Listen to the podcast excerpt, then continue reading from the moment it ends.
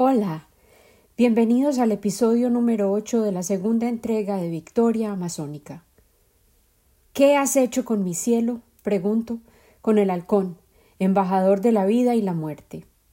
Yo soy Lina Cuartas y estoy de regreso, llena de gratitud y humildad, acabando de salir ilesa de la semana de la tormenta de nieve y el frío apocalíptico en Texas.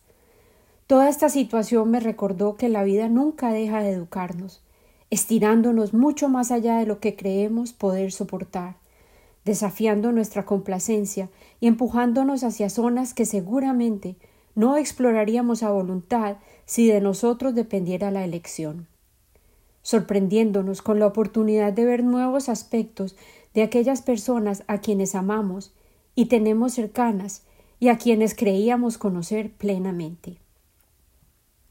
La semana de San Valentín en Texas fue brutal, una prueba inolvidable, un despertar, un desafío que nos exigió evolución, colaboración y la disponibilidad de vivir momento a momento, hora tras hora. Sostener el calor corporal y la esperanza eran las tareas requeridas permanentemente. En nuestra casa pudimos sobrevivir porque teníamos una estufa de madera. Me sentí transportada a la selva amazónica de nuevo, recogiendo palos en el bosque e hirviendo el agua con cascaritas de limón, inventando menús con lo poco que nos quedaba en la despensa y creando una comunidad con mi familia para fortalecernos los unos a los otros. Cada quien aportaba destrezas particulares y talentos únicos a la colectividad. Paralelo a la vida de la planta entera de la victoria amazónica, la que te describí en la primera entrega de este podcast. Compartir esta situación nos llenó de humildad, de inspiración, y resultó anacrónico e inverosímil que la sociedad contemporánea aún sea tan vulnerable y deficiente cuando se trata de predecir, resolver e implementar estrategias para ayudar, rescatar y cuidar de todos los miembros de nuestra comunidad. Me duele en el alma todo el sufrimiento, las vidas perdidas, las crisis cumulativas que aún persisten que ha generado este cúmulo de fenómenos climáticos, irresponsabilidad y codicia humana, que se hizo aún más compleja por la falta de previsión y capacidad de reaccionar con estrategias previamente establecidas. Deseo intensamente que tengamos la sabiduría necesaria para destilar esta experiencia y decidir que vamos a ejecutar los cambios que tenemos que llevar a cabo para actuar de manera efectiva, sobre todo cuando la evidencia es abundante del hecho de que no podemos resolver estos nuevos problemas con las mismas fórmulas anticuadas.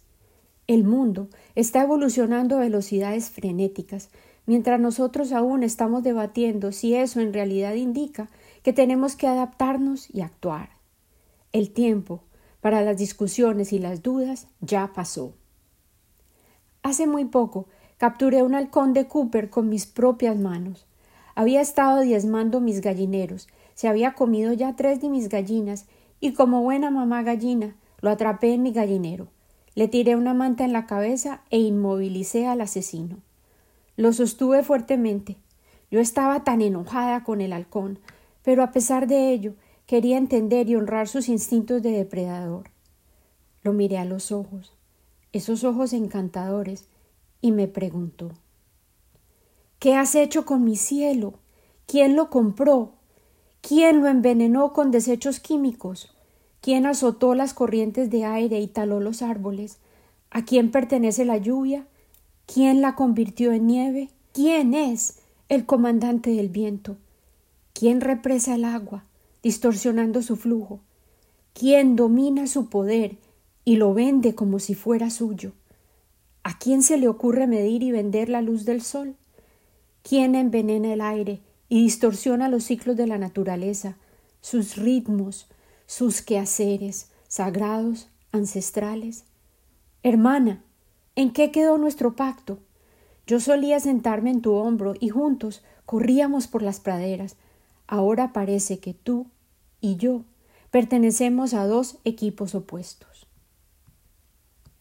Respiré profundamente, tratando de inspirar comprensión y perdón y me di por vencida. No tenía respuesta alguna. Me dio vergüenza por toda mi especie. Permití que su rostro noble y poder feroz sedujeran mi corazón.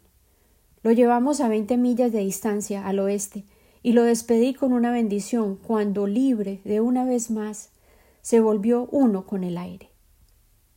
Y ahora me hallo, dos semanas más tarde, preguntando las mismas preguntas del halcón sabio. ¿Qué has hecho con mi cielo? ¿Quién lo compró? ¿Quién lo envenenó con desechos químicos? ¿Quién azotó las corrientes de aire y taló los árboles? ¿A quién pertenece la lluvia? ¿Quién la convirtió en nieve? ¿Quién es el comandante del viento? ¿Quién represa el agua, distorsionando su flujo? ¿Quién domina su poder y lo vende como si fuera suyo? ¿A quién se le ocurre medir y vender la luz del sol? ¿Quién envenena el aire y distorsiona los ciclos de la naturaleza, sus ritmos, sus quehaceres sagrados, ancestrales. La vida es un espiral sagrado, y esto lo sentí de manera intensa la semana pasada, al sentirme trasladada de nuevo al Amazonas, y a menudo lo siento cuando hallo herramientas de piedra en este bosque que cuido en Texas y que llamo mío. Y me parece volver a los días en que el halcón y yo, en efecto, éramos uno, y corríamos por los campos libres, sin miedo alguno, como socios. En los milenios de la historia de la Tierra, el ayer es mañana, el mañana es hoy. Hoy regreso a la historia de mi madre y la encontramos dulce en su adolescencia, disfrutando la vida y sus placeres sencillos. Sin embargo, también ella se vería obligada a recordar que la vida es frágil y vulnerable, que cualquier día puede ser el día en que dejas de respirar y en el que quizás también vuelvas a la vida. A los 16 años mi madre estaba enseñando en Itagüí, en un bachillerato en el que sus estudiantes no eran mucho mayores que ella. Iba en autobús a trabajar y los trayectos eran largos de ida y de regreso, y cuando se aproximaban las anheladas vacaciones de Semana Santa, ella estaba llena de anticipación. Ella y sus hermanas, los Uribes mayores, iban a visitar unos primos y a quedarse juntos en la finca de la tía Tita, cerca a la quebrada La Cimarrona. Planeaban ir a las procesiones de Semana Santa en Río Negro, dormir hasta tarde y jugar y volver a ser niños por lo menos durante este corto tiempo. Empacaron los trajes nuevos para la Pascua, prepararon todo para el viaje y emprendieron la aventura, hablando acerca de todo lo que planeaban hacer durante esa semana. Esa primera noche, al caer la oscuridad, decidieron jugar a los escondites. El juego comenzó cerca de la casa, pero pronto los que se escondían y los que buscaban se fueron llenando de valentía y se atrevieron a ir al bosque encantado. Ese era el bosque donde la tía Tita les había contado historias de espantos por las noches, cuando eran más pequeños. Mi madre decidió esconderse debajo de unos arbustos de café, pero no se dio cuenta de que la tierra estaba mojada y resbalosa, y se rodó por una loma, y solo la rodeaba la oscuridad. Se encogió y abrazó las piernas, escondiendo la cara y tapándola con las manos para no rasparse, y al fin sintió que había dejado de rodar. Percibió que estaba sobre pavimento, y en el momento en que había decidido pararse, escuchó el chillido de frenos, vio un haz de luz y sintió que un golpe brutal pasó sobre su cuerpo, rodando sobre su hombro. Ella recordaba haber visto luz de nuevo y al principio pensó que era la luz del vehículo que ella había visto dirigido precisamente hacia el lugar donde ella estaba, pero luego comprendió que esta luz era mucho más brillante. La miró, aterrada, y al reconocerla desapareció el dolor. Se sentía liviana y podía ver su pequeño cuerpo como si estuviera por encima de la escena. Su cuerpito yacía, encorvado, y su suéter favorito blanco estaba empapado con sangre roja. Su cabeza estaba girada en una posición incómoda. La invadió una sensación de familiaridad que se acomodó en su corazón. Ella ya había estado ahí antes, ya había sentido ese amor, esa paz, ese anhelo de soltar todos los lazos que la unían a ese pequeño cuerpo y ser mucho más, unirse a la luz, soltar todo el peso y el dolor, ser infinita, soltar la angustia, dejar el miedo atrás.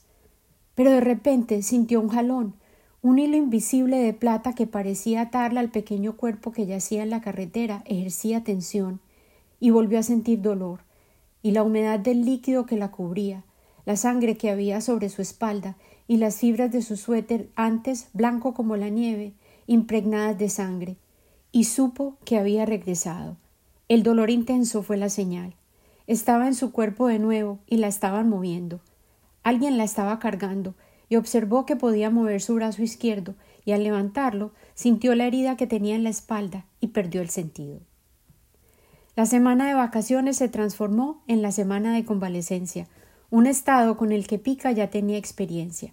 Había sido muy afortunada, tal vez por haberse acurrucado, cubrir su rostro y haberse relajado al rodar, su cuerpo no opuso resistencia al chocar contra el camión, cuyo conductor había tomado la curva con demasiada velocidad.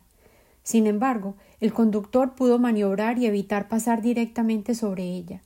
Las llantas le rasparon la piel y el hombro, y su suéter quedó destrozado, pero no había huesos rotos ni heridas graves. Pero al vivir el accidente, ella había logrado volver a traspasar el velo que dividía la vida y la muerte de nuevo.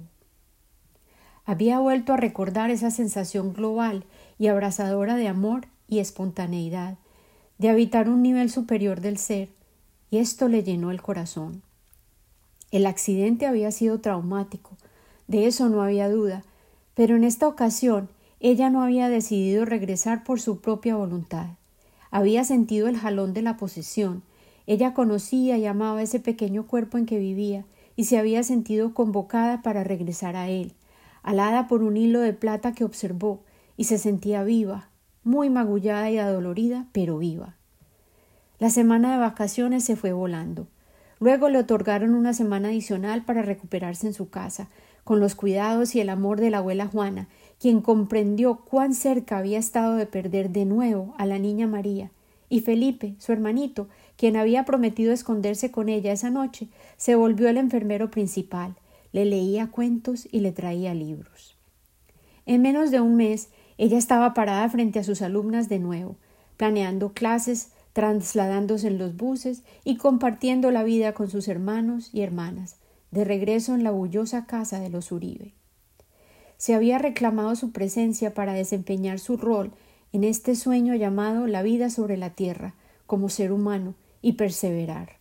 Sin embargo, el conocimiento de esa luz del más allá se quedó con ella, como una presencia constante, una conciencia, la que guardaba en un cajón especial de su corazón y la incorporaba como parte importante de su identidad, de su manera de relacionarse con los demás, de sus saberes y de su manera de vivir. Una mujer en plenitud, desplegándose en Medellín, Colombia, una hija, una maestra, una hermana, un amante de los libros, las palabras y las historias, intrigada por la posibilidad de vivir su propia historia. Y heme aquí, sesenta años después, yo soy una de sus dos hijas, una de esos bebés que le dijeron nunca podría parir, y yo también estoy emocionada por el don de mi vida, por la oportunidad de contar mis historias y de compartirlas contigo y con el mundo. Yo estoy plenamente convencida de que toda historia merece ser contada, la de mi madre, la tuya, todas aquellas que parecen intrascendentes son relevantes, importantes y son victorias amazónicas, los pequeños triunfos cotidianos que a menudo ignoramos. Hoy, aún plena de gratitud y humildad y aterrada por todo aquello de lo que fui testigo durante la semana pasada, en la América contemporánea, en la última semana de febrero del año 2021, quiero volver a preguntar, antes de que nos despidamos, acompañada por el halcón, embajador de la vida y la muerte. ¿Qué has hecho con mi cielo? ¿Quién lo compró? ¿Quién lo envenenó con desechos químicos? ¿Quién azotó las corrientes de aire y taló los árboles? ¿A quién pertenece la lluvia? ¿Quién la convirtió en nieve? ¿Quién es el comandante del viento? ¿Quién represa el agua, distorsionando su flujo? ¿Quién domina su poder y lo vende como si fuera suyo? ¿A quién se le ocurre medir y vender la luz del sol? ¿Quién envenena el aire y distorsiona los ciclos de la naturaleza, sus ritmos, sus quehaceres, sagrados, ancestrales? La vida es un espiral sagrado, y me atrevo a preguntar porque puedo, porque es mi deber. Con mucho amor y gratitud siempre, Lina Cuartas.